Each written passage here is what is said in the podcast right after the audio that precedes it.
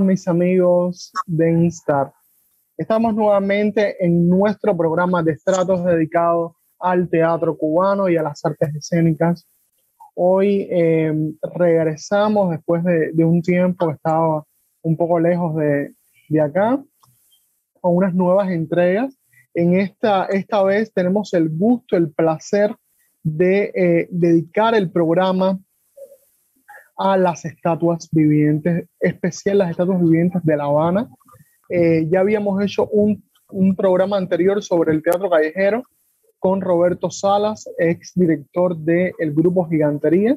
Estos eh, dos personas que les voy a presentar, estos dos fueron actores de Gigantería eh, y, han y empezaron su trabajo en solitario como estatuas vivientes. También quiero aclarar que son dos actores de formación antes de ser estatua, antes de trabajar en eh, el teatro de, de gigantería. Estamos hablando con el actor Andrés Pérez, quien aunque diga que, que, que él no es actor de, de, nadie, es un poco mi actor también, acaba de trabajar en una obra conmigo, Ricardo II de, de Shakespeare. Andrés Pérez era discípulo de Vicente Revuelta, trabajó con Carlos Celdrán, tiene una, trabajó con Alexis Díaz de, de Villegas, tiene una vasta trayectoria en el teatro cubano, trabajó muchos años fundador, creador de eh, el grupo Gigantería y hoy por hoy trabaja en solitario como estatua viviente en esa icónica em, figura del Caballero de París. Y también está con nosotros Isaac, nuestro amigo Isaac, em, también de formación actoral, graduado de LICE en actuación, viene del Teatro de los Elementos, trabajó con Manuel Portos en el proyecto comunitario, eh, el proyecto de Portos, ¿cómo se llamaba? Teatro Corimacao. Corimacao. Vamos a estar hablando también un poco de eso, ¿no? De la formación de ustedes, de dónde vienen, de los buenos y los malos momentos. Creo que hay, que hay cosas que hablar ahí, pero vamos a dedicarle el programa especialmente a las estatuas vivientes. Eh, muchas personas no van al teatro, muchas personas el teatro se, ha vuelto un espacio para la, eh, como para una media una élite determinada de esos espacios del teatro, eh, que tienen una capacidad de 50, 60, 100 capacidades. Pero las estatuas vivientes, las estatuas vivientes, al igual que el teatro callejero, es una manera de llegar al gran público, es una manera de llegar al pueblo, de, de existir y hacer teatro en el pueblo, poder producirse a partir de lo que eh, recaudan. Todas esas cosas, bueno, ¿no? Es bueno aclararlo, aclarar. Ustedes son artistas independientes también. Ustedes hacen teatro independiente en Cuba. Son de los de verdad, de, lo, de, desde de machete en mano. Y vamos a hablar de eso. Vamos a hablar de las estatuas vivientes un poco. Eh, ¿Qué son las estatuas vivientes? ¿Cuáles son las eh, primeras figuras o primeras apariciones de este eh, movimiento en Cuba, de dónde viene en el mundo. Vamos a hablar un poco de eso. Eh, empiecen quien ustedes quieran. Isaac, Andrés. Bueno, eh, mm, quizás Isaac pueda hacer una mejor historia de, de, la del comienzo de las estatuas vivientes en el mundo. Él es más historiador que yo. En mi caso, eh, eh, empezar a, producir y, a actuar como estatua viviente fue una solución eh, de escape, una solución para poder resolver quizás de alguna manera mi, mi y poder seguir realizando de alguna manera un teatro callejero, poder trabajar como actor, liberándome de, de, de los imperativos de, un grupo de teatro eh, instituido y de un director tiránico, de peticiones que me cuestan un poco de trabajo eh, cumplir. Y entonces eh, hacer estatua viviente para mí fue mi salvación como actor.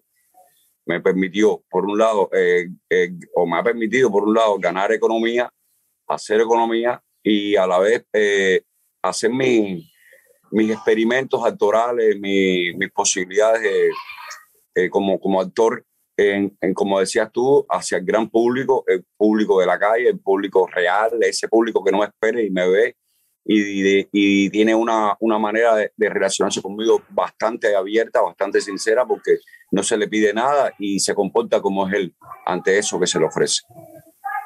Y de alguna manera eh, es, ha sido liberador para mí, ha sido eh, interesantísimo, he aprendido mucho, hay momentos en que yo, uno se queda detenido y se convierte entonces en espectador de, una gran, de, de, de un gran escenario que es la vida, la calle. Eh, eh, mucha gente no entiende, pero cuando uno se queda detenido, eh, de alguna manera está meditando, porque la meditación de alguna manera, eh, o sea, de alguna manera no corresponde en quedarse detenido, detenerse.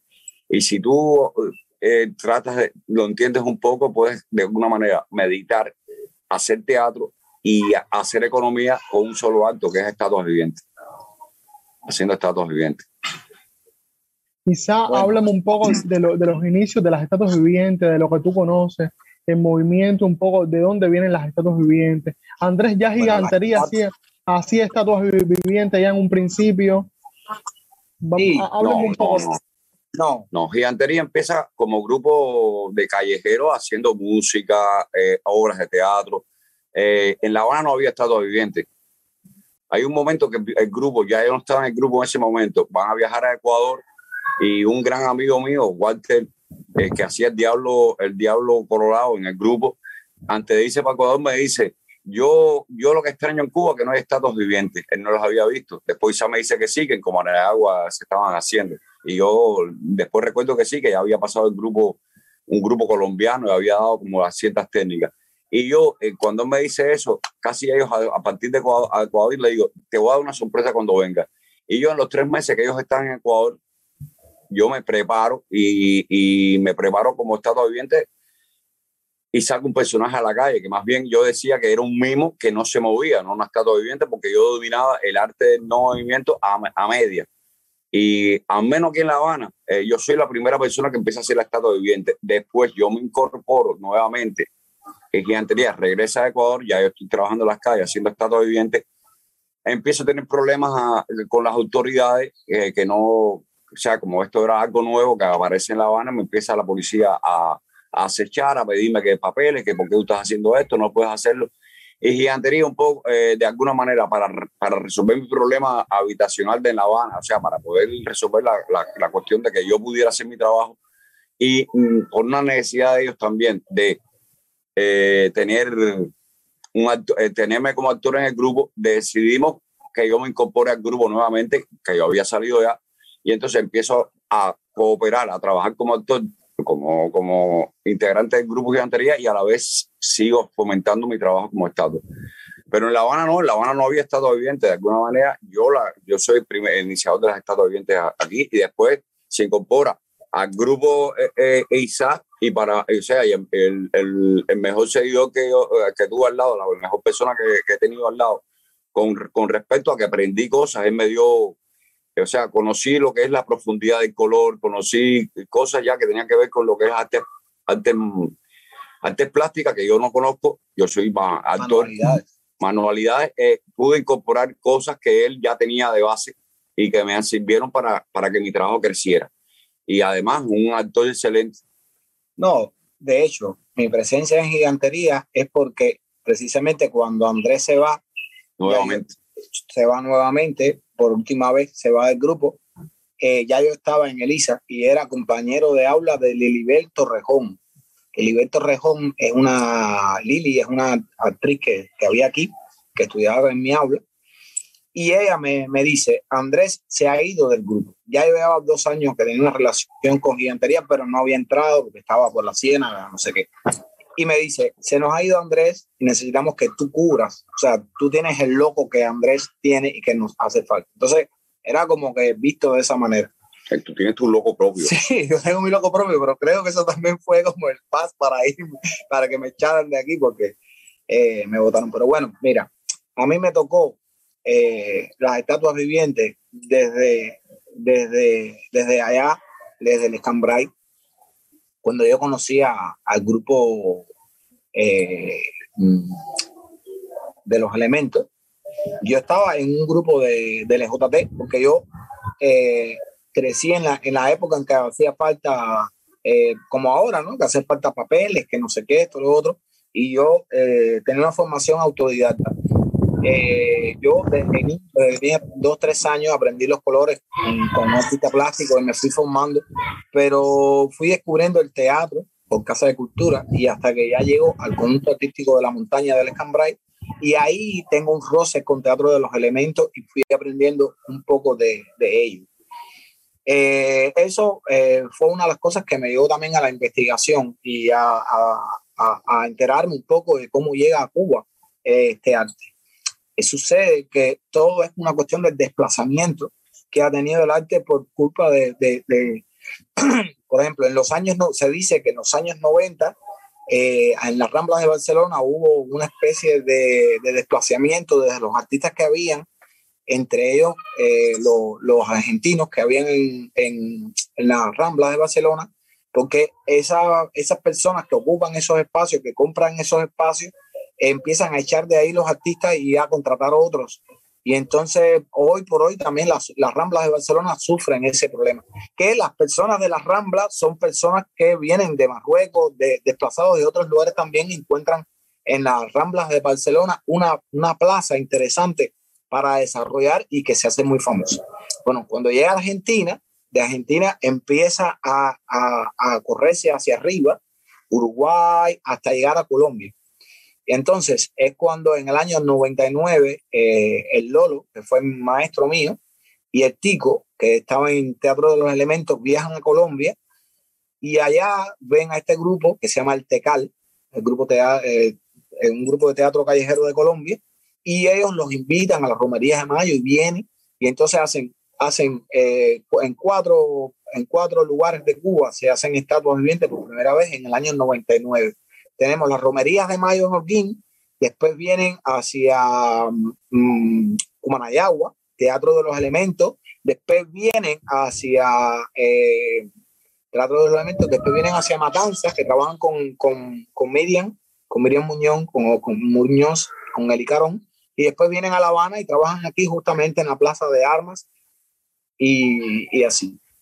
Y es la, como la primera vez que se hace al quedarse, al pasar por los elementos, eh, Oriol un poco rechaza esto, que dice que no es teatro, que no sé qué, y tienen sus primeras presentaciones en actos militares y cosas así, eh, Día de la Defensa, cosas así.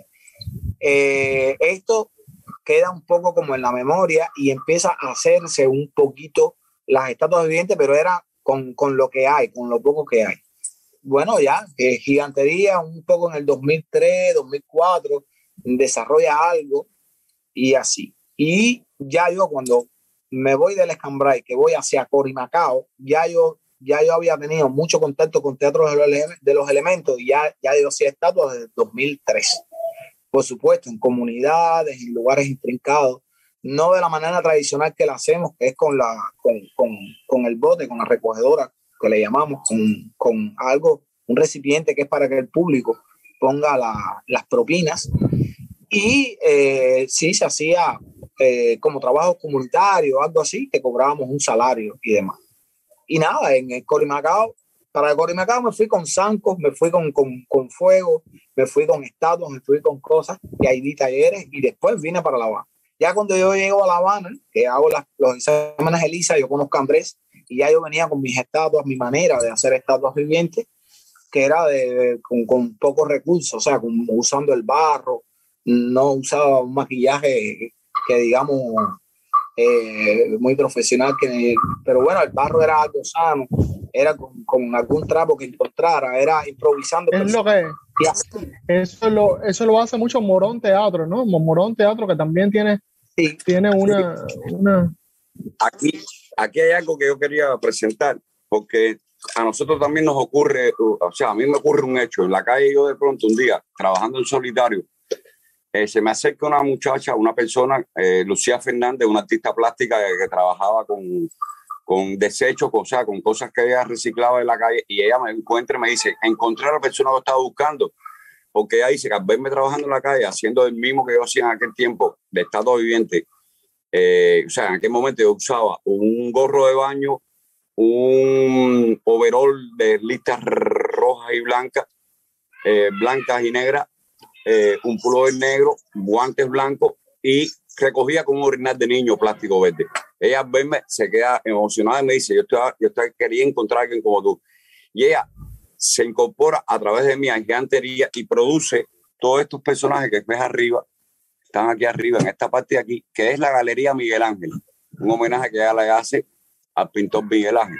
Entonces, para gigantería es interesante porque él, al ella produciendo todos estos vestuarios, eh, todo el grupo entonces en conjunto podemos empezar a...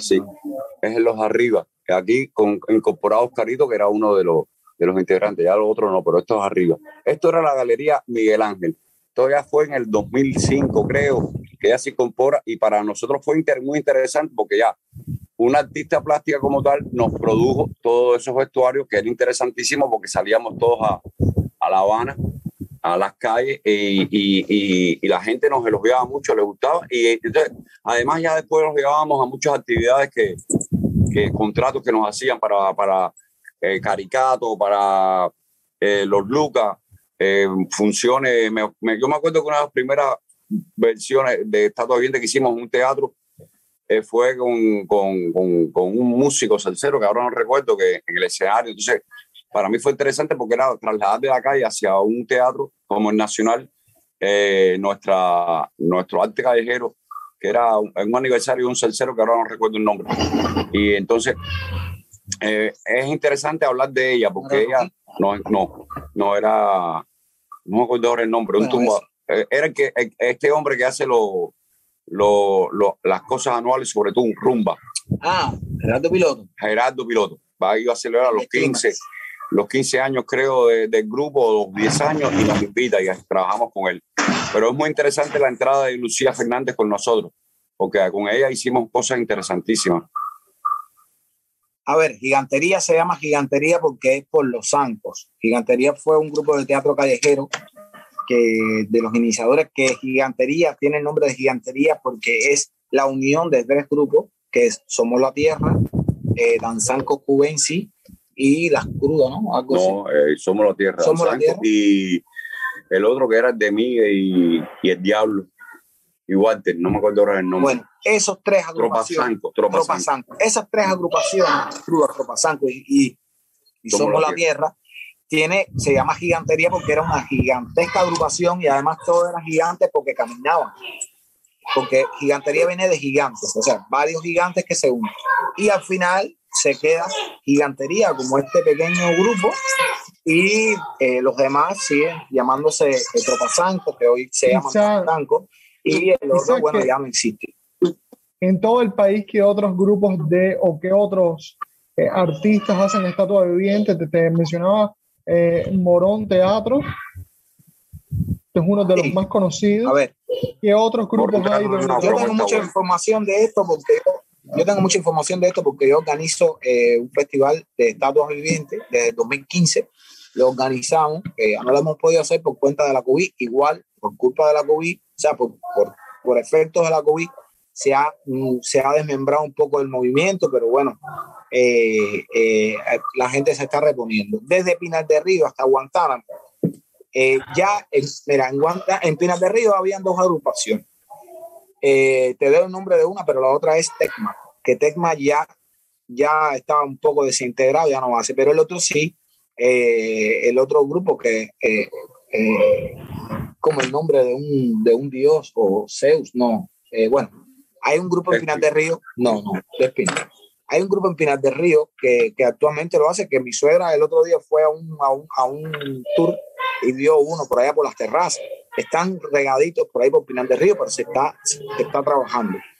Aquí en La Habana estamos, estamos nosotros, pero hay algunos artistas que trabajan en lugares, por ejemplo, hay un restaurante que se llama Habana, Blues, que hay personas trabajando allí, pero bueno, la calle, calle, calle como tal, de manera tradicional en toda Cuba, el único que, los únicos que trabajamos actualmente somos nosotros también es lo que nos han permitido de alguna manera eh, legal, legal, legal. O sea.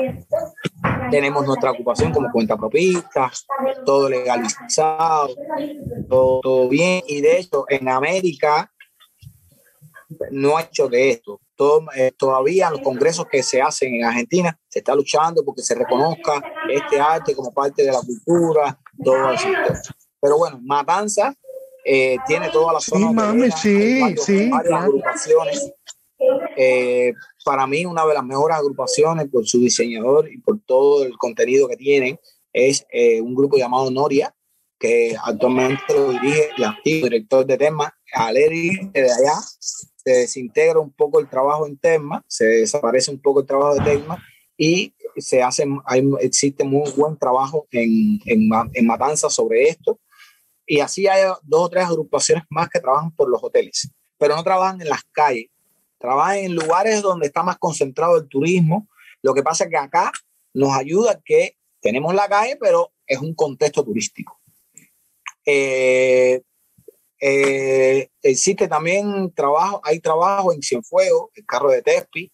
Eh, en, tenemos una emblemática agrupación en Ciudad de Ávila que se llama Demorón Teatro. Eh, y así en casi todas las provincias, en Las Tunas, hasta en Guantánamo. Sí, lo interesante de Morón Teatro es que logra ya, eh, a, a, partir de una institución, eh, a, eh, montar, por ejemplo, medida de barro. Sí, tienen montones. y es muy interesante. A mí, en realidad, lo que más me llama la atención es la, no tanto la dirección, dirección escénica, sino como el, el, el, valor de los actores, la manera de, de, de, proyectarse los actores, que para mí cuando los vi en Matanza me fue muy, muy, muy, muy fuerte, o sea, porque la actitud de los actores estaba muy bien.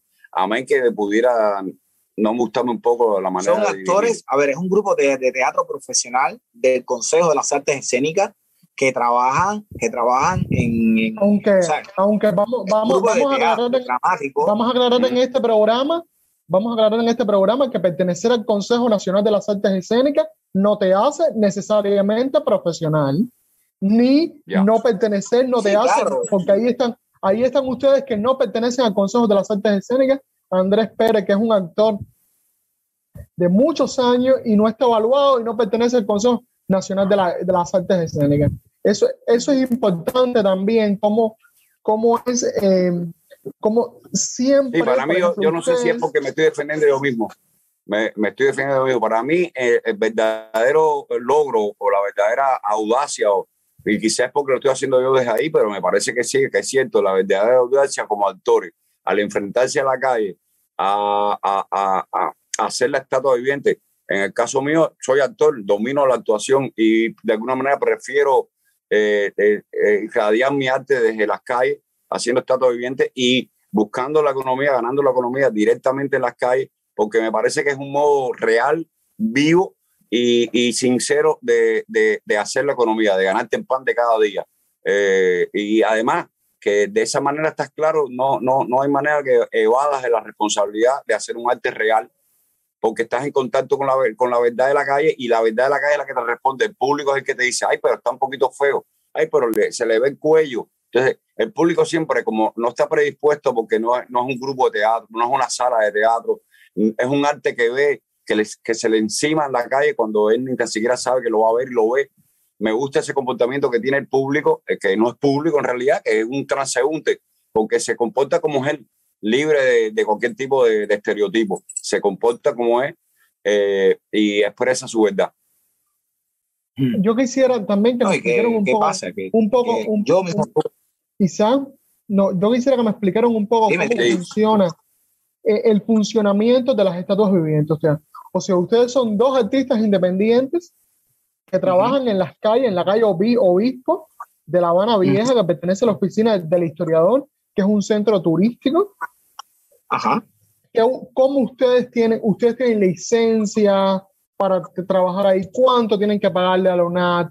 ¿Cómo funciona? Por ejemplo, ahora yo quiero ser artista callejero y quiero ir a hacer estatua viviente a, la, a las calles puedo hacerlo, puedo hacerlo en cualquier calle, o solamente tengo que suscribirme a La Habana Vieja. O sea, explíquenme todo eso a nivel y también un poco de anécdotas. Seguramente han, tenido varios eh, eh, enfrentamientos con la policía, la policía se los ha llevado, preguntándole si tienen papeles, si no tienen papeles, si es legal que estén ahí, si no es legal. ¿Cómo funciona eso? Sé que Eusebio, en el programa anterior con Roberto Sala, Roberto contaba que Eusebio de alguna manera apadrinó el arte callejero cubano eh, en, en, el circuito de La Habana Vieja pero por ejemplo, eh, si ahora aumenta, ustedes quieren irse para el Veado y hacer, y hacer el Caballero de París o, o, o el pistolero que tú haces, Isaac, en el medio de 23, ¿es legal? ¿No es legal? Y ahora sí. Eh, ¿Se los pueden Ahora llevar? Sí, vamos sí. a hablar Ahí un poco- han habido un poco de cambios. eso y, y cómo funciona. O sea, porque ustedes, para lograr ese estatus, seguramente rompieron, por lo menos Andrés, eh, rompieron con la legalidad del gobierno, de, porque antes no se podía y Andrés fue y solo se vistió y se paró en una calle. Tuvo que pasar por eso, tuvo que pasar seguramente por, un- por un calabozo, por un arresto. No, cuenten un poco, un poco eso y, y cómo funcionan estos mo- No, momentos. a ver, eh, eh, al comienzo ocurrió eso, de que eh, yo me paraba en ambos mundos y el policía venía y me decía, ¿qué tú haces aquí? Do- Los papeles. Y yo me iba pa- para la plaza de armas y venía el policía y me decía, te dije que no puedes estar aquí. Entonces este, tenía que empezar a escabullirme un poco. Incluso yo le decía, un día uno me decía, yo no, yo no te quiero sacar de aquí, pero es que estoy cumpliendo órdenes. Y yo él se puso bravo porque yo le dije, bueno, eh, tú estás muy viejo para estar cumpliendo órdenes. eh, o sea, eh, muy mayor de edad para estar obedeciendo. Pero eh, ya cuando vuelva a incorporarme en gigantería, eso me da una, una legalidad, porque gigantería estaba protegida por Eusebio, que evidentemente Eusebio es el que permite eh, todos estos rejuegos.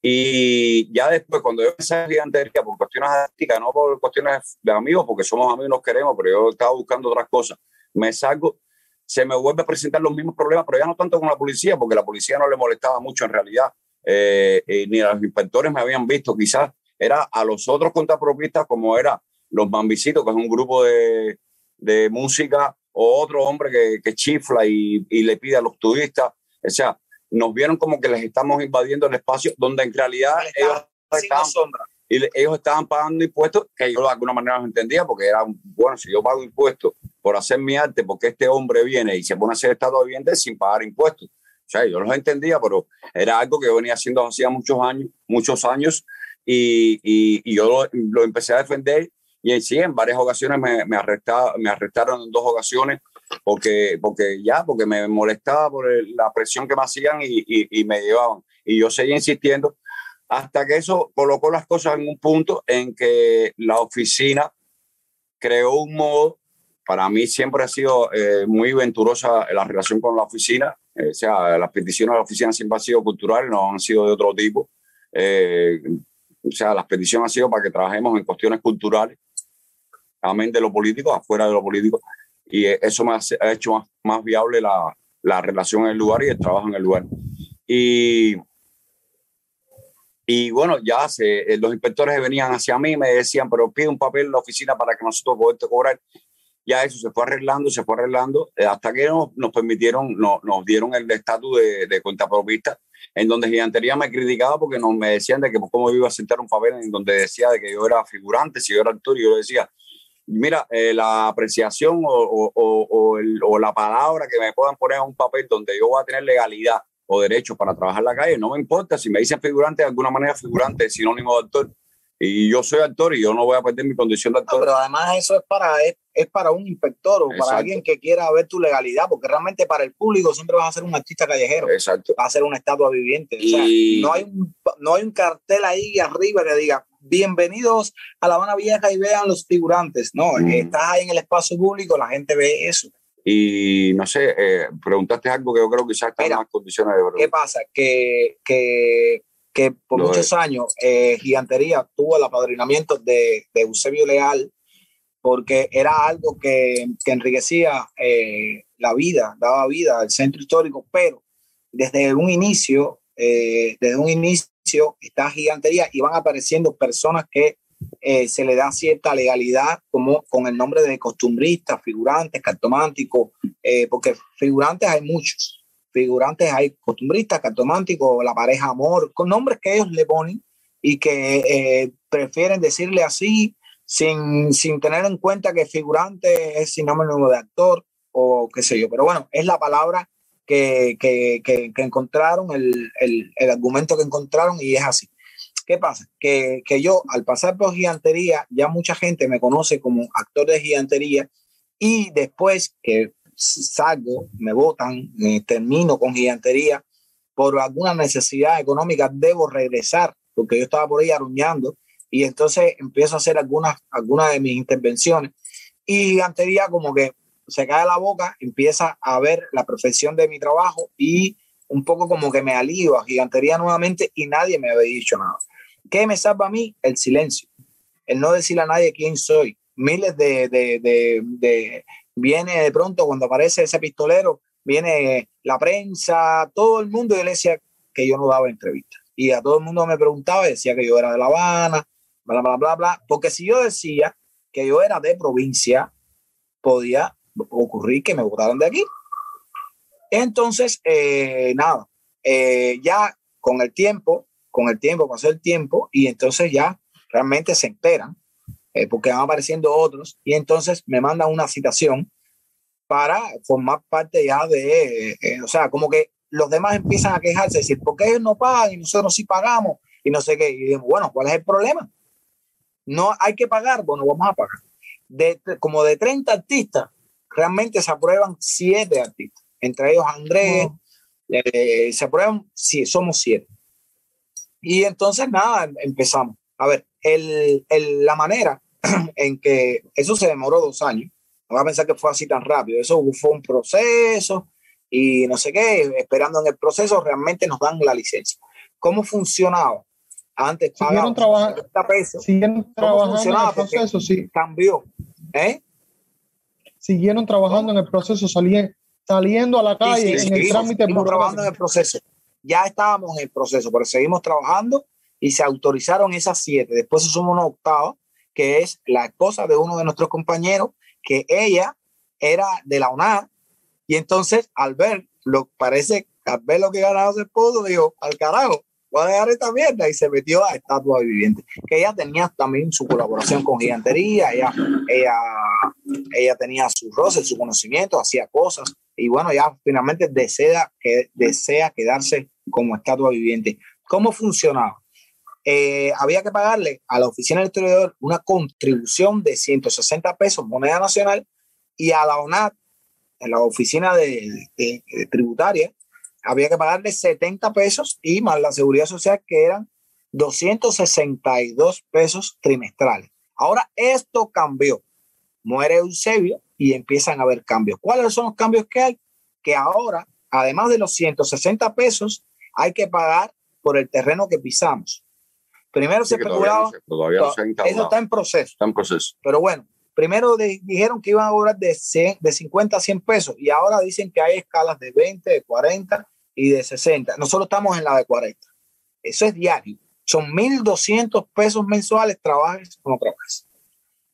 Ahora, la UNAD, la seguridad social va a cambiar. O sea, para los nuevos ingresos, para los nuevos ingresos, eh, es 400 pesos mensual. Pero para los viejos, que ya eh, eh, pagamos la seguridad social, hasta septiembre del 2023 van a ser los eh, eh, 262 pesos trimestrales esto.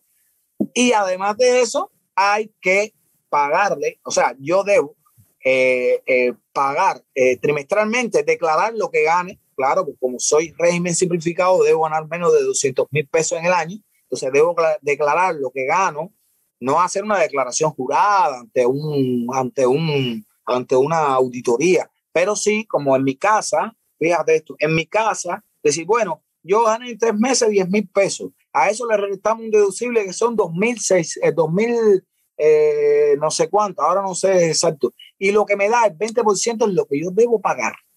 Entonces, esto lo pago. Y además, ¿qué otra cosa? Sí, eso. Eso es lo que... Hay dos, hay dos preguntas que le, que le, quiero hacer a los dos. Eh, primero es el tema de, de, de dinero ustedes recaudan dinero, ustedes, ustedes se ponen en un lugar, hacen su trabajo, trabajo y eh, ponen una bolsa y ahí el público les va echando dinero. ¿Cuánto sí. dinero mínimo ustedes recaudan al día? ¿Cuánto, ¿Y cuánto dinero Mira. máximo recaudan? Mira, antes, antes eh, existía una moneda llamada CUC, por lo cual un peso era un CUC. Y ese CUC tenía el valor de 24. Eh, trabajando duro, en un día podía ganar eh, 50, 40, 30 temporada alta. En baja, 10, 15, depende de lo que, porque es lo que el público quiera darte. O sea, y por mucho que tú impongas, por si, como si pones una, una tablilla de precio y dice foto un dólar, video cinco, eh, foto con baile, o sea, tú puedes crear y aún así el público no va a aceptar eso. ¿Por qué? Porque cuando tú vas al teatro, se te cobra una entrada. Y si tú no pagas la entrada, no ves nada. En el caso de otros grupos que yo conozco, independientes, que pasan la gorra, que la gente da lo que quiere, pero en los grupos estatales es así. Pagas una taquilla para ver.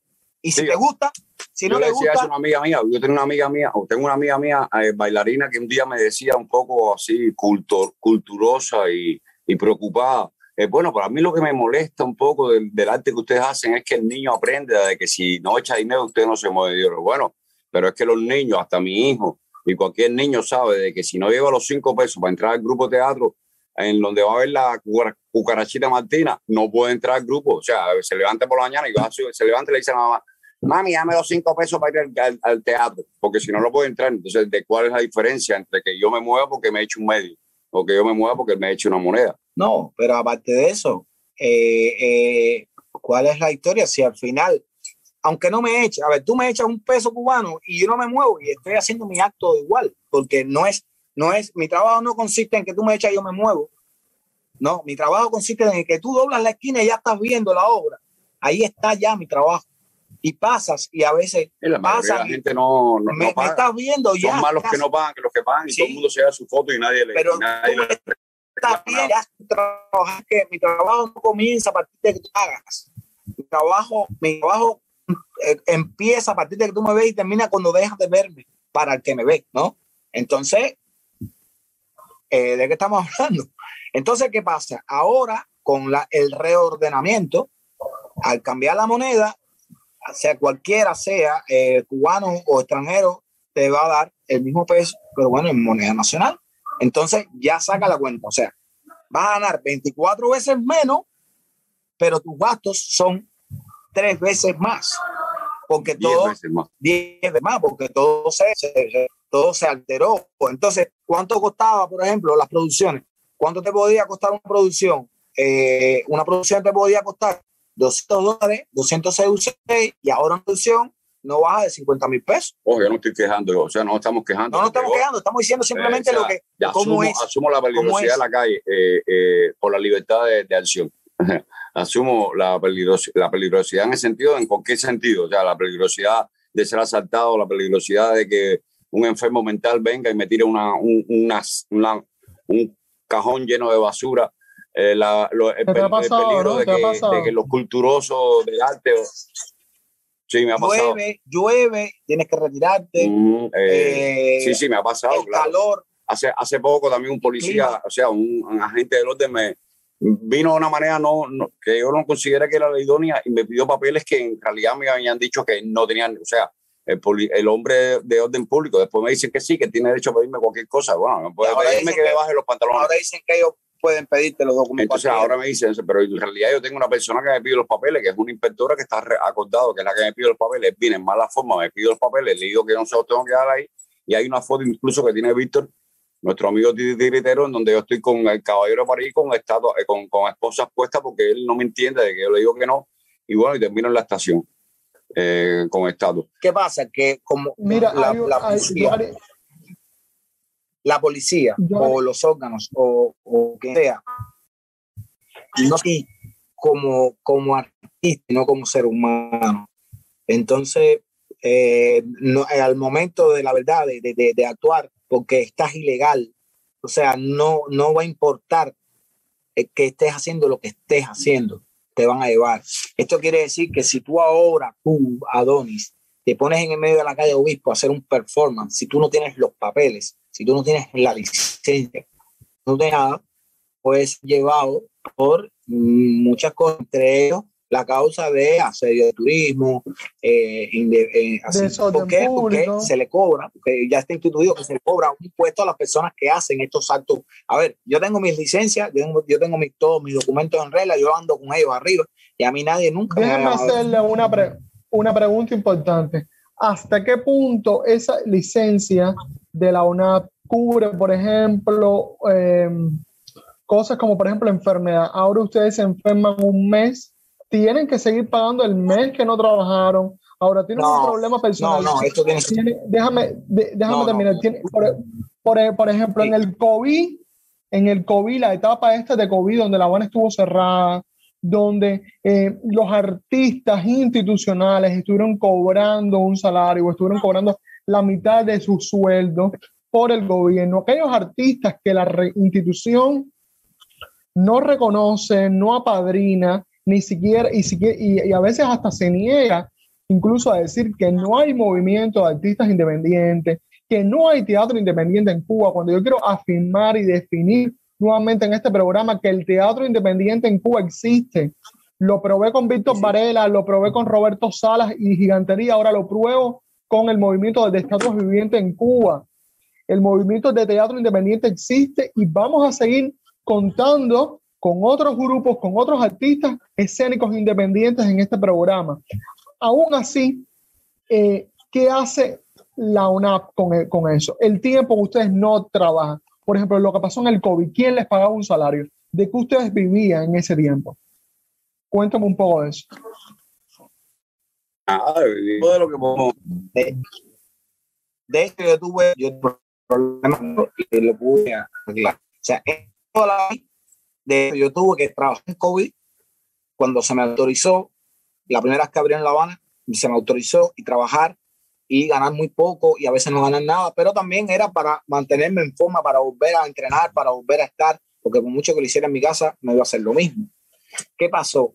Eh, automáticamente que empieza la COVID, nos recogen a nosotros las licencias, nos llamaron para una cosa y al final para recogernos las licencias, ella no sabía que yo tenía una copia de los papeles, pero bueno, recogió los papeles y nos pidió incluso eh, una historia ahí, hacernos un carnet nuevo, eh, empezando la COVID, nos pidieron dinero para, para, hacer un carnet nuevo, cosa que después se me hizo, se me hizo ah, tiempo después. Bueno, ahí el caso es que eh, no podía trabajar, prohibido trabajar por aglomerar, por no sé qué, hasta desde marzo hasta septiembre. Y en ese tiempo no ganaba nada y estaba obligado a pagar la seguridad social. O sea, yo tengo que empezar a trabajar para pagar, sobre todo para pagar la seguridad social, porque es obligado. De hecho, eh, hay compañeros de nosotros, no quiero decir el nombre porque primero, no sé, tendría que preguntarle si él está de acuerdo en que lo mencione, pero bueno, uno de nuestros compañeros tuvo que pedir la baja, entregar su licencia como estatua viviente. ¿Por qué? Porque no pagó la seguridad social y la UNAM le cortó el agua y la luz.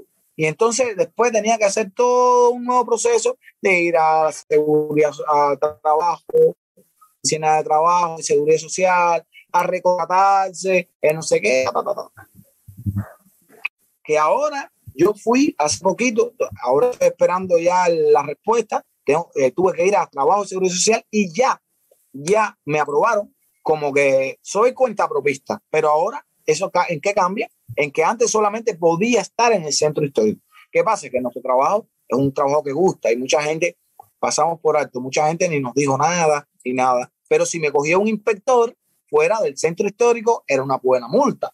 Ahora no. Ahora, como soy cuenta propista, tú, Adonis, me puedes contratar tú, eh, no sé, Texa, eh, La Malanga, el Buró, eh, el, hogar materno, me puede contratar como trabajador por cuenta propia, pagarme, porque ya está legalizado. O sea, ya puedo salir del centro histórico con este nuevo cambio que vi. Entonces, nada, no me pagaron un salario y obligado a pagar la seguridad social.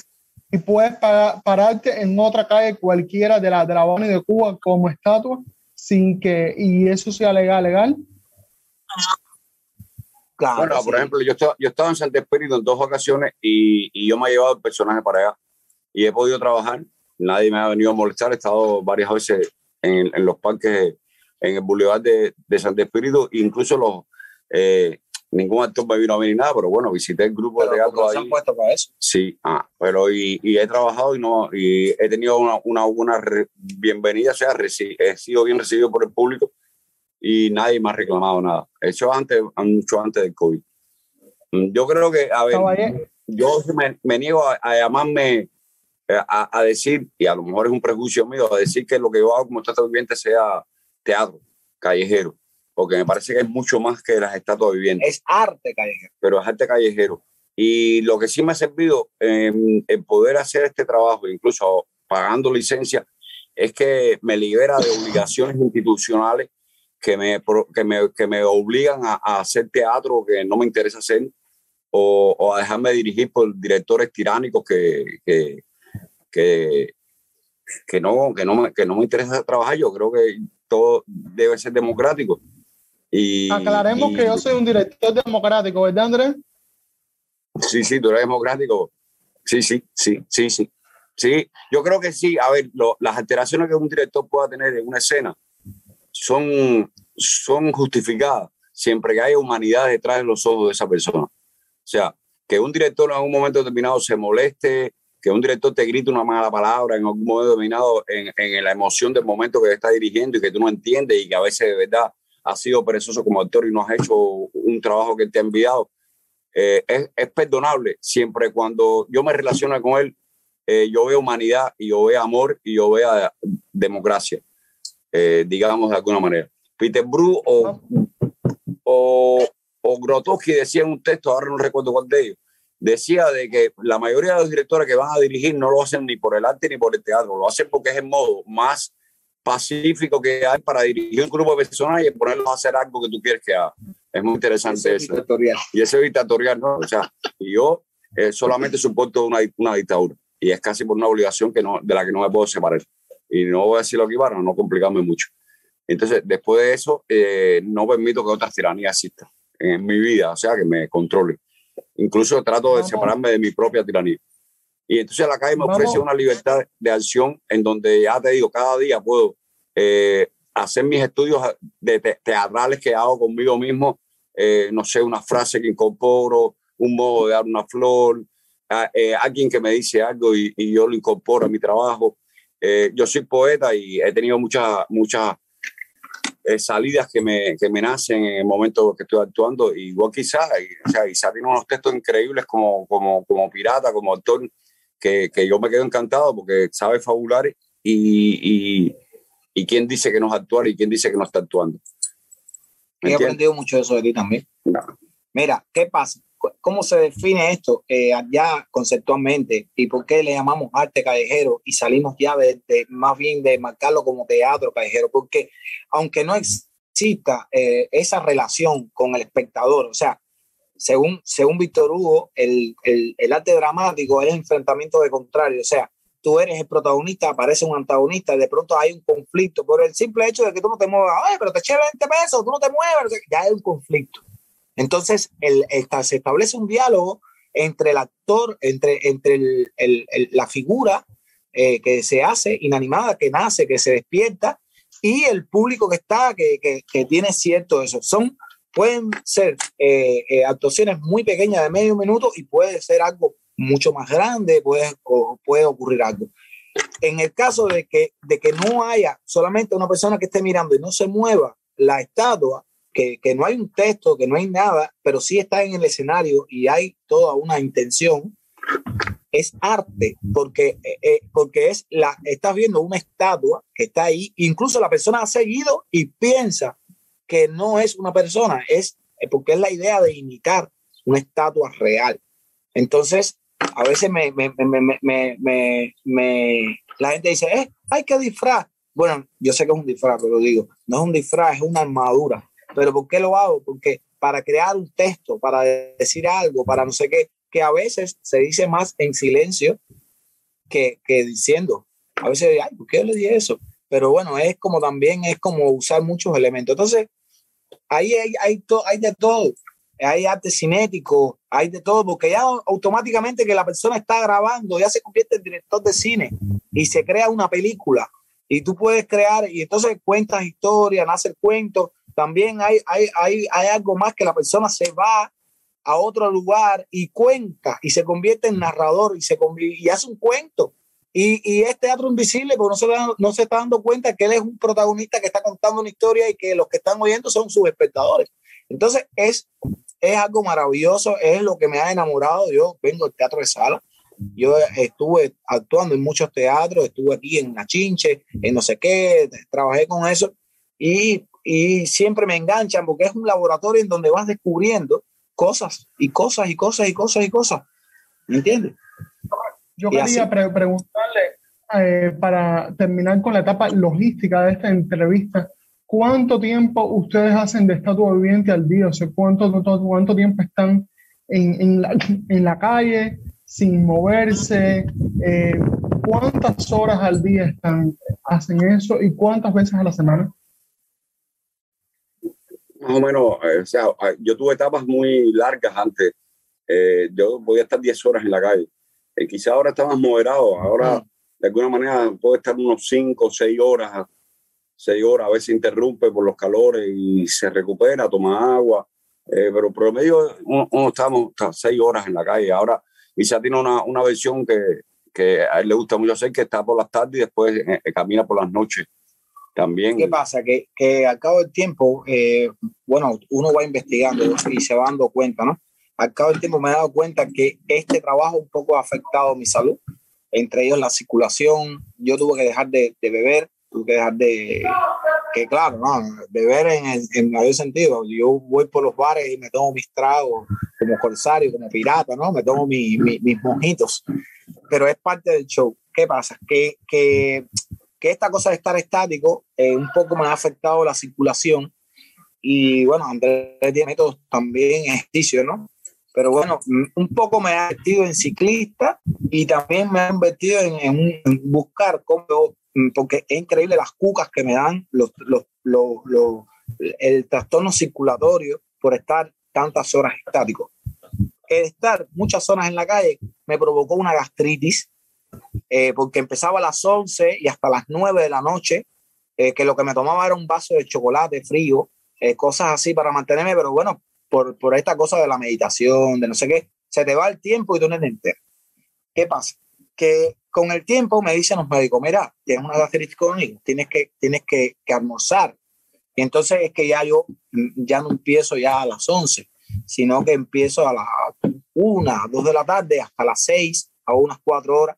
Y después, bueno, descubrí que salgo a caminar con el personaje un poquito más dramático, ya más, eh, eh, más teatral, eh, en el sentido que ya voy caminando, haciendo el personaje como si se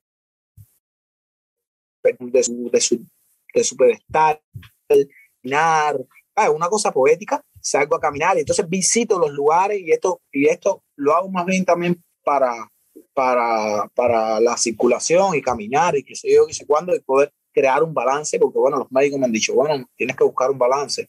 Eh, sí, la bicicleta, pero no sé qué. Y, bueno, y entonces ahora estoy haciendo eso. Ya empiezo a eso de la una y termino siempre diez y media de la noche. Claro, hago siempre una pausa después de las seis, media hora, una hora, y me voy como una comidita y después sigo, pero bueno, e incluso crea, he creado ese espacio de ir, a, por ejemplo, a un lugar que se llama El Pirata, estoy haciendo de pirata, voy a un lugar que se llama El Pirata, tengo una, una pequeña animación ahí con personas, le doy la bienvenida a mi camarote y pido una sopa, me tomo una sopa, pero en el mismo personaje, no sé qué. Entonces es como, como, como si estuviera eh, siendo parte del espacio y demás. Y así. Eh, hay días que me siento muy cansado y no, no, trabajo, pero otros días sí, sí lo hago. Y así. Mira, va, pasando vamos a hablar. Vamos a hablar ahora de eh, todos los personajes que, que han pasado por sus cuerpos en las calles. Vamos a hablar ahora de la conformación, de la conformación de un personaje, de un estatua viviente. ¿Cómo se hace? Se hace cercano al proceso creativo de crear un personaje en el teatro, es como crear una máscara. ¿Cómo, cómo se hace la, la, la biografía, la construcción eh, interna y externa de estos personajes que hacen ustedes? Andrés hace el Caballero de París, eh, tú haces el corsario, el pistolero de los más conocidos.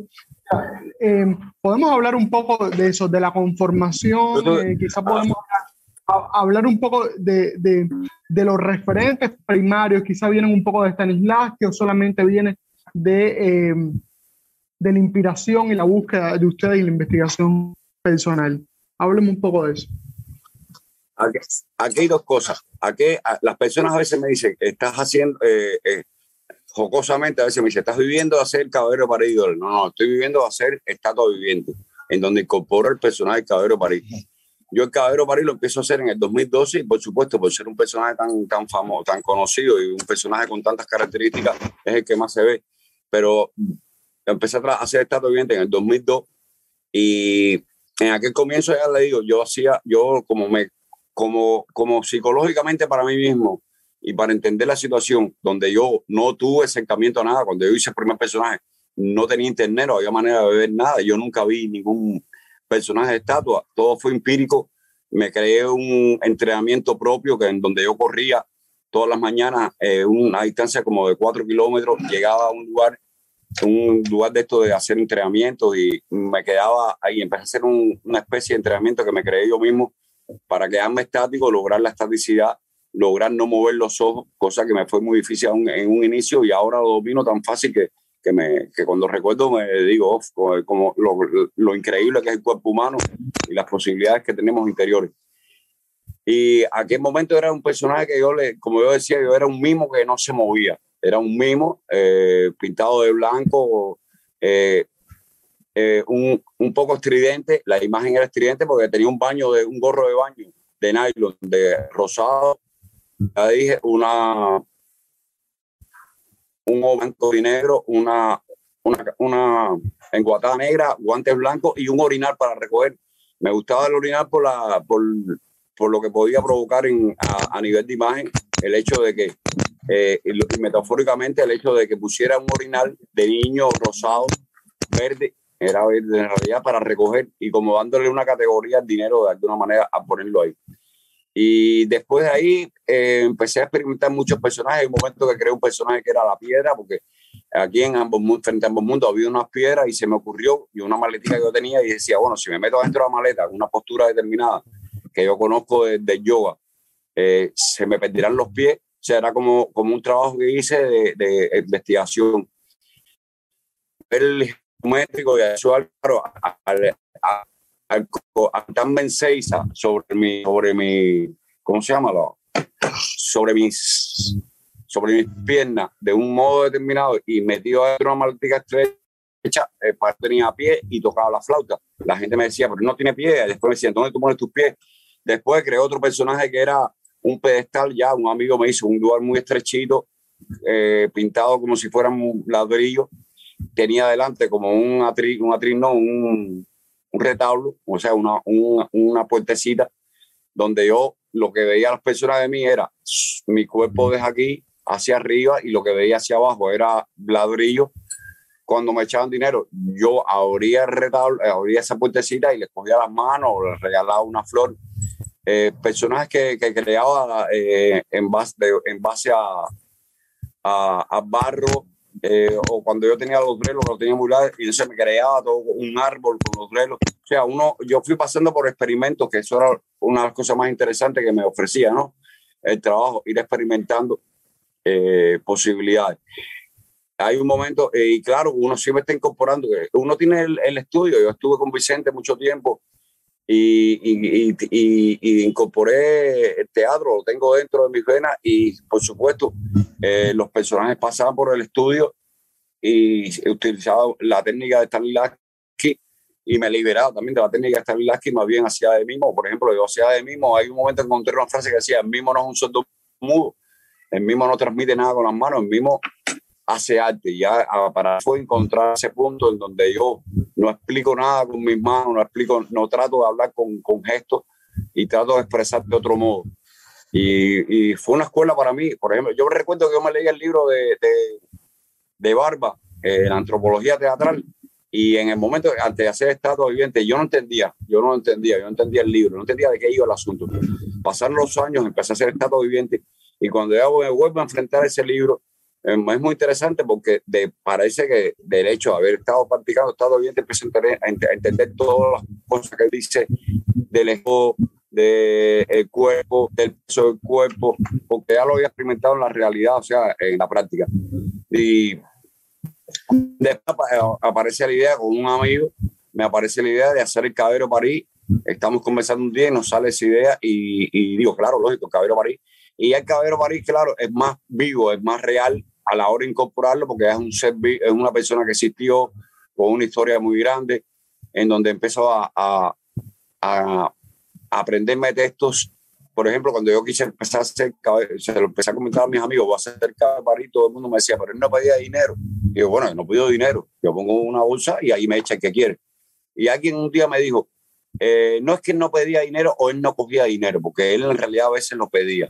Eh, es que él eh, cada vez que le daban algo, él daba algo a cambio. Entonces eso como que me dio el cierre de entonces y yo todo un andamiaje alrededor del cabrón con mi hermana que me sin eh, mi hermana que tuvieron donde yo le compraba periódicos y le dije ahora tú vas a empezar a hacerme flores, me hace flores de papel, eh, abanico, mm, yo se me ocurrió recortar las palabras y entonces entregarle a las personas palabritas, como por ejemplo yo les digo, eh, eh, tus ojos y es palabra y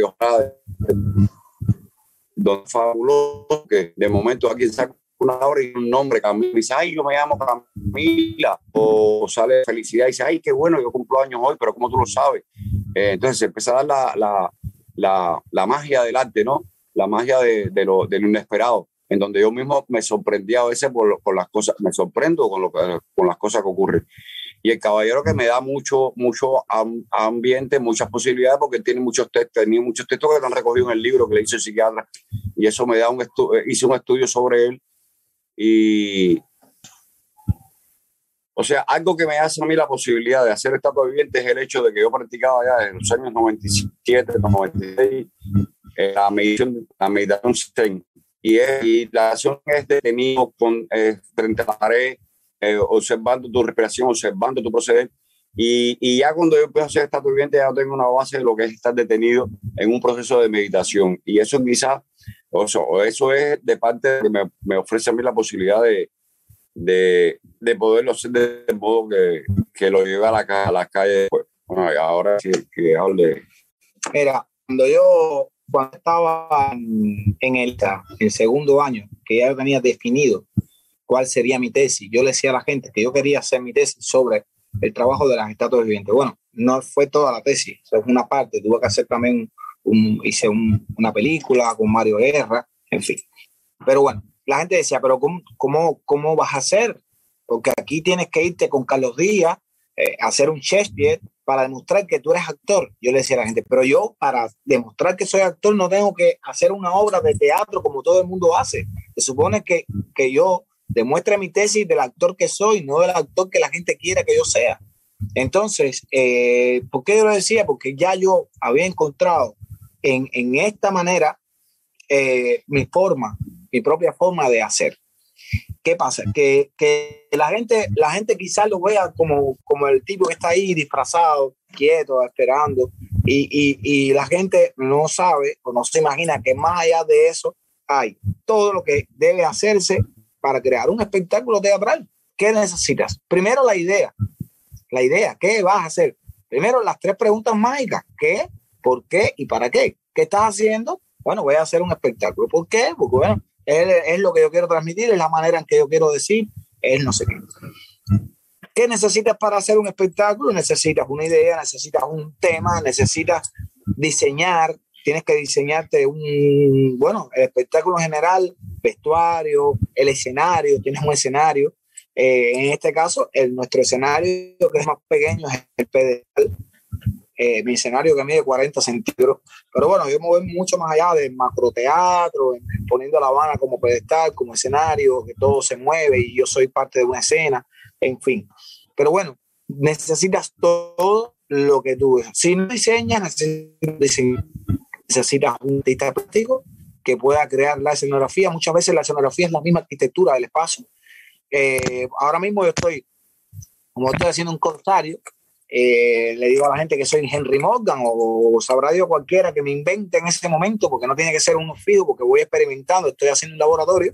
Estoy en el Palacio de los Capitanes Generales, en la justa calle de madera. Eh, y entonces estoy esperando a Carlos III que va a venir porque necesito hablar con él, porque voy a intervenir, porque voy a entrar a La Habana, no sé qué. Y voy creando una, una... Y nada, es todo.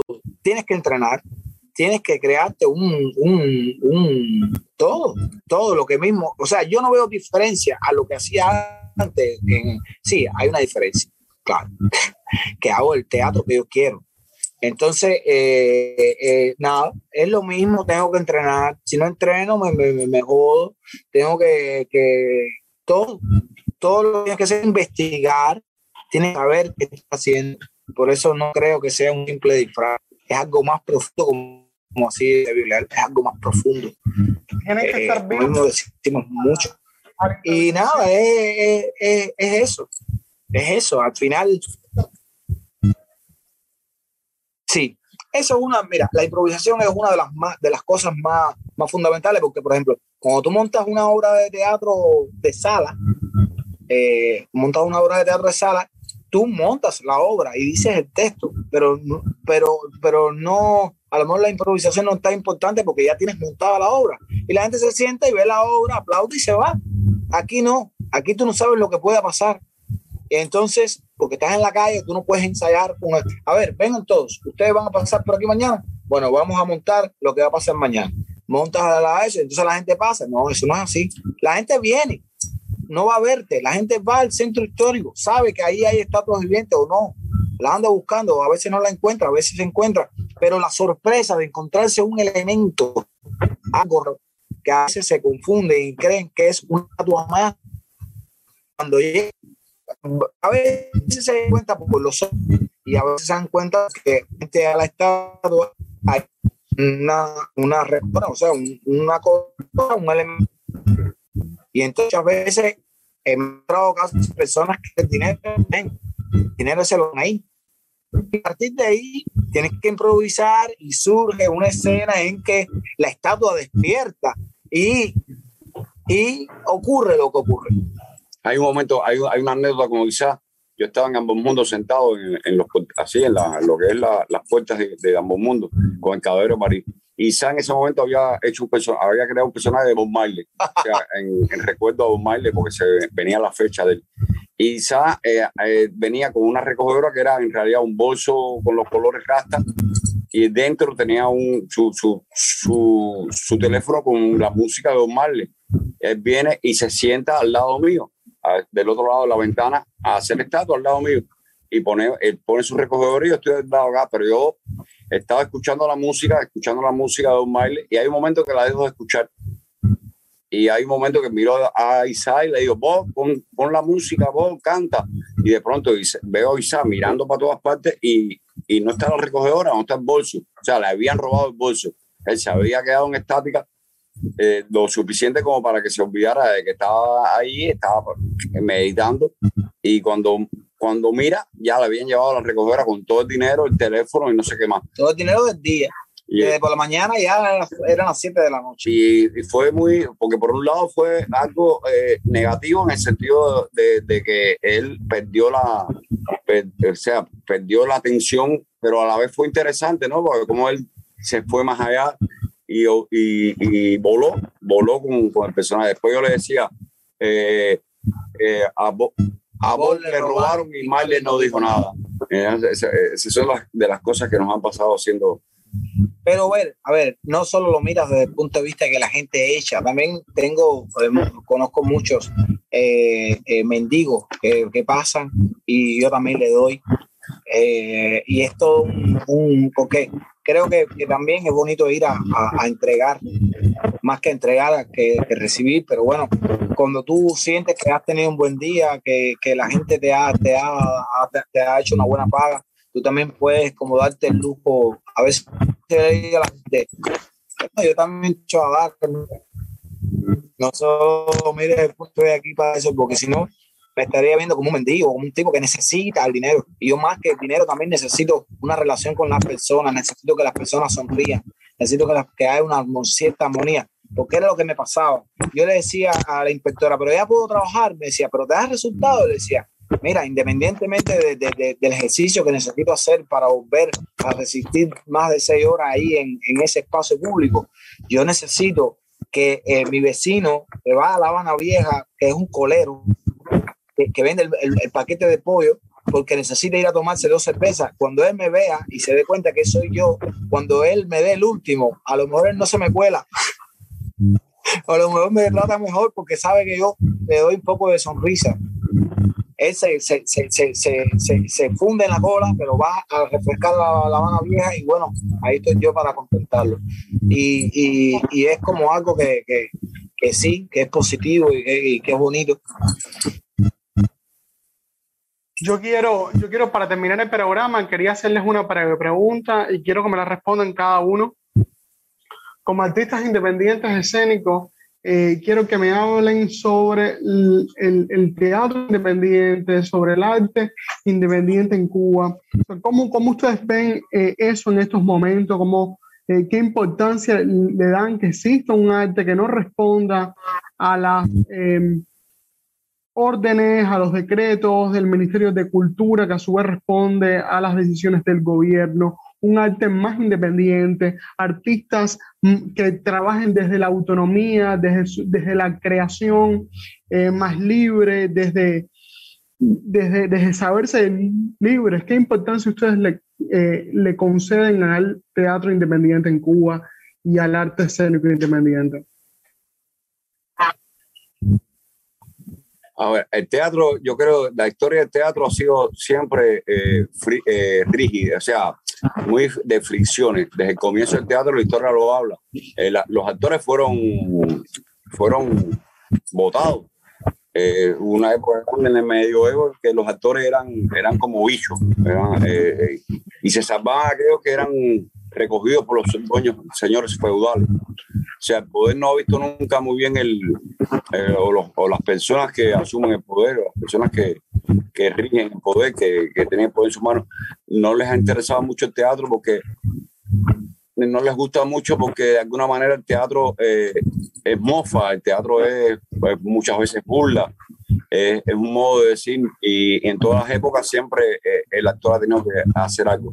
A mí me interesante porque una vez, eh, hace, un tiempo yo em, pasé un taller de, de, clown con un actor español y él explicó algo que yo no tenía en mi conciencia, no tenía, y, y, fue interesante. O sea, él, él, dio un taller de clown, no, un taller sobre el, la comedia del arte.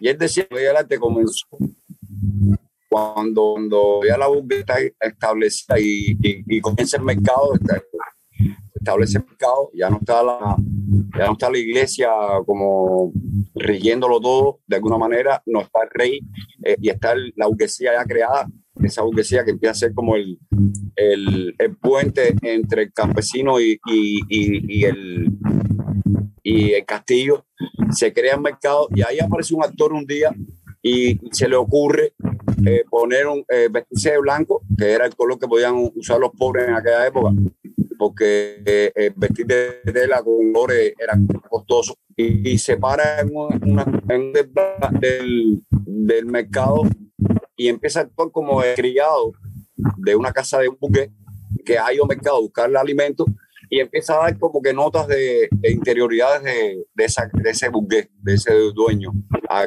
porque él trabaja. Y empieza a hablar de las interioridades de la casa y por supuesto eso empieza a provocar risa y la gente le empieza a pagar por el hecho, por, el, por la actuación.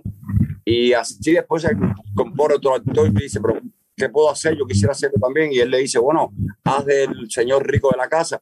Y ahí se van creando los, los personajes de la comedia del arte que después eso se sigue creciendo, eh, se improvisaba, después a alguien se le ocurre que lleve el libreto, después vuelve a, a, tomar la improvisación y es lo que es hasta hoy lo que es la comedia del arte. Del arte. Cuando yo me entero de eso me reafirmo en mi, en mi, en mi derecho y en mi deseo de, de hacer arte callejero, de hacer teatro independiente, de, porque no solamente yo trabajo en La Habana Vieja, yo hago performance, yo he trabajado contigo, he trabajado con, con otras personas, he hecho películas, he hecho audiovisuales, eh, y, pero, pero el centro de todo ha sido eso, Y claro, en Cuba hay crisis, hay crisis de todo y, y, y el teatro, el teatro independiente, el teatro callejero no es entendido tengo muchos amigos, muy buenos actores a los que yo le he dicho, pero yo soy capaz de ir al interior del teatro y hacer una obra de teatro en un grupo, en, una, en, en, en un edificio teatral.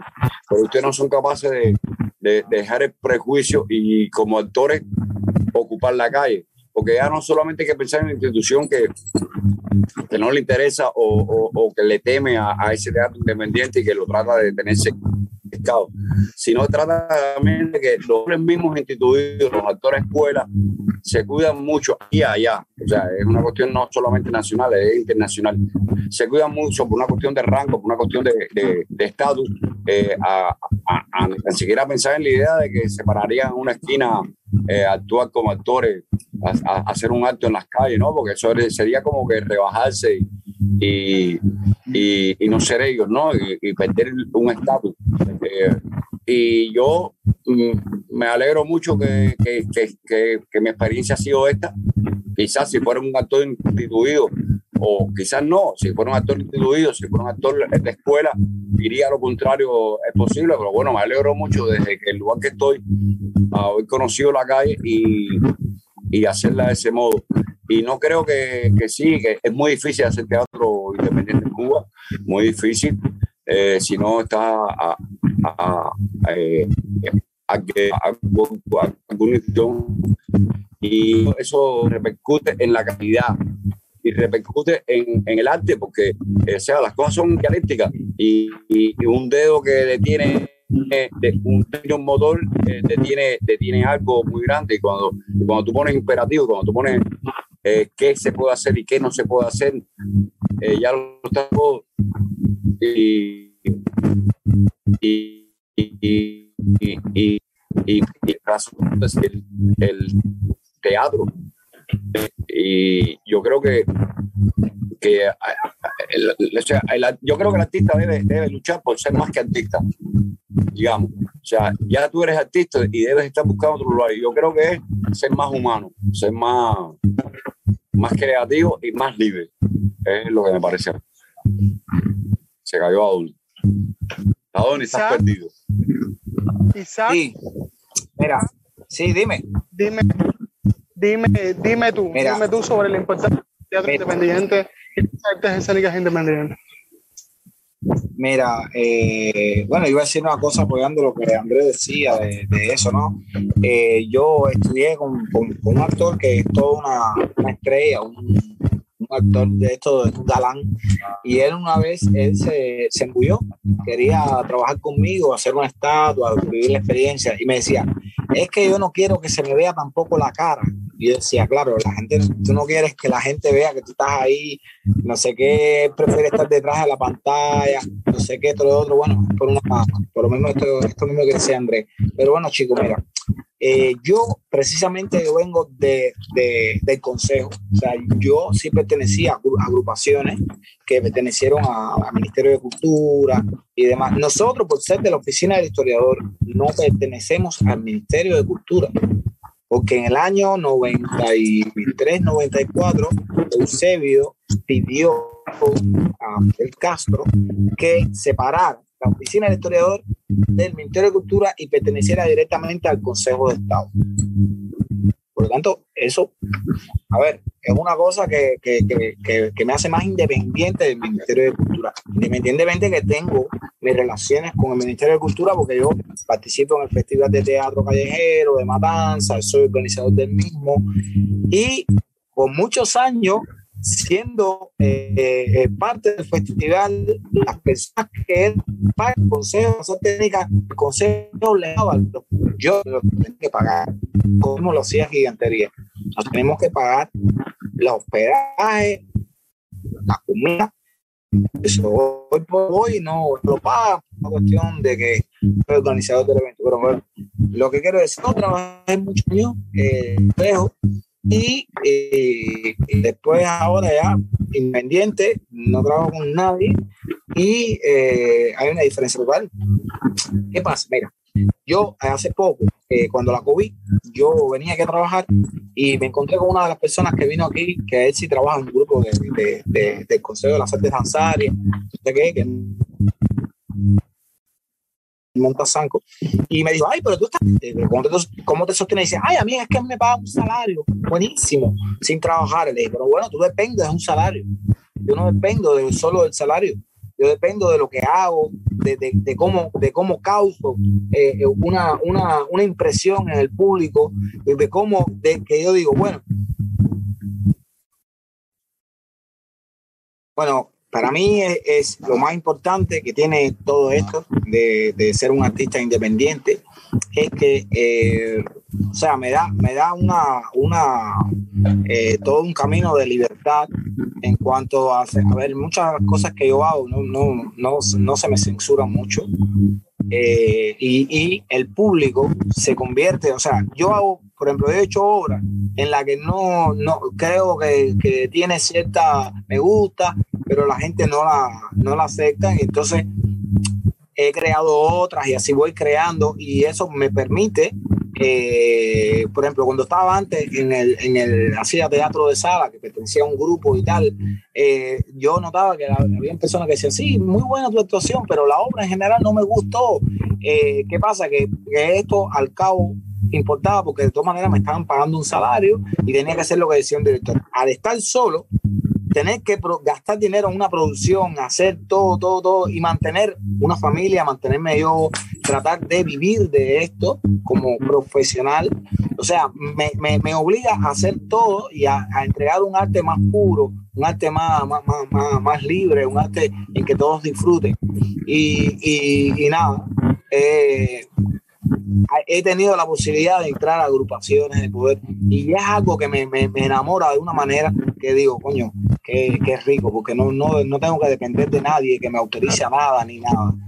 Eh, hasta ahora he hecho, en más de 10 años, he hecho eh, algunas, cuantas, algunas cuantas obras eh, de cierta calidad, digo de cierta calidad porque ha tenido mucha aceptación en, el, en todo tipo de público y me ha, me, ha, me, me ha dado la posibilidad de crear lenguajes en que el público me entiende, me, me, me comprende y, y, me mantiene vivo. ¿Por qué? Porque aquí no se cobra la entrada, la taquilla a la entrada, sino que la gente paga la salida. Y si hasta claro. ahora estoy vivo y estoy haciendo lo que quiero y lo que me gusta, pues bueno, sigo así, independiente. No, hay una cosa, a ver, eh, hay una persona que decía, ¿cuándo, ¿cuántos pelos hacen falta que no tenga la cabeza para que te llamen cabo? ¿Por qué digo esto? O sea, que en un país eh, esté instituido el teatro, que en un país los actores puedan cobrar un sueldo, eh, que les garantice a un director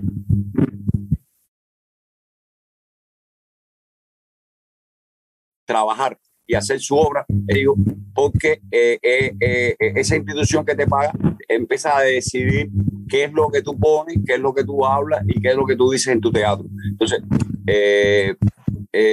¿hasta qué punto el beneficio que puede ser para unos artistas del teatro, unos direct un director, un actor, un diseñador, un, o sea, el gremio teatral, hasta qué punto el favor o el derecho que te da estar instituido y que te, que te respalda como sueldo, eh, un sueldo, una, un, un, reconocimiento como actor, hasta qué punto empieza a, a, empieza a cambiar eso y convertirse en negativo cuando, por una parte, un director hace una obra que no, no es vista porque no tiene calidad, y de, pero no importa, como decía Isaac, porque no importa que me la paguen.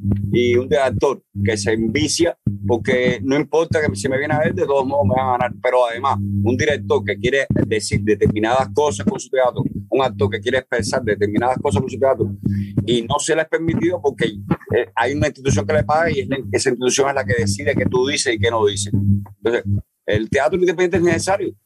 Es necesario porque de alguna manera el teatro independiente a ese teatro instituido que está ahí le puede estar diciendo, mira, por el camino es por aquí, mira, el camino está en, en este sentido, es, por donde se puede crecer. El camino, eh, lo que hay que decir ahora es esto, lo que hay que hablar ahora es esto. Y, el, y ese actor instituido eh, puede aprender y puede nutrirse, como mismo se puede nutrir el, el, el, teatrista independiente de eso. Y es necesario el teatro independiente, es necesario el teatro libre de, de, de, de y, de, ese tipo de cosas. Y por supuesto, eh, está en crisis. Aquí lo tenemos en crisis. Vamos a terminar el programa. Eh, eh, muchísimas gracias a los dos por estar.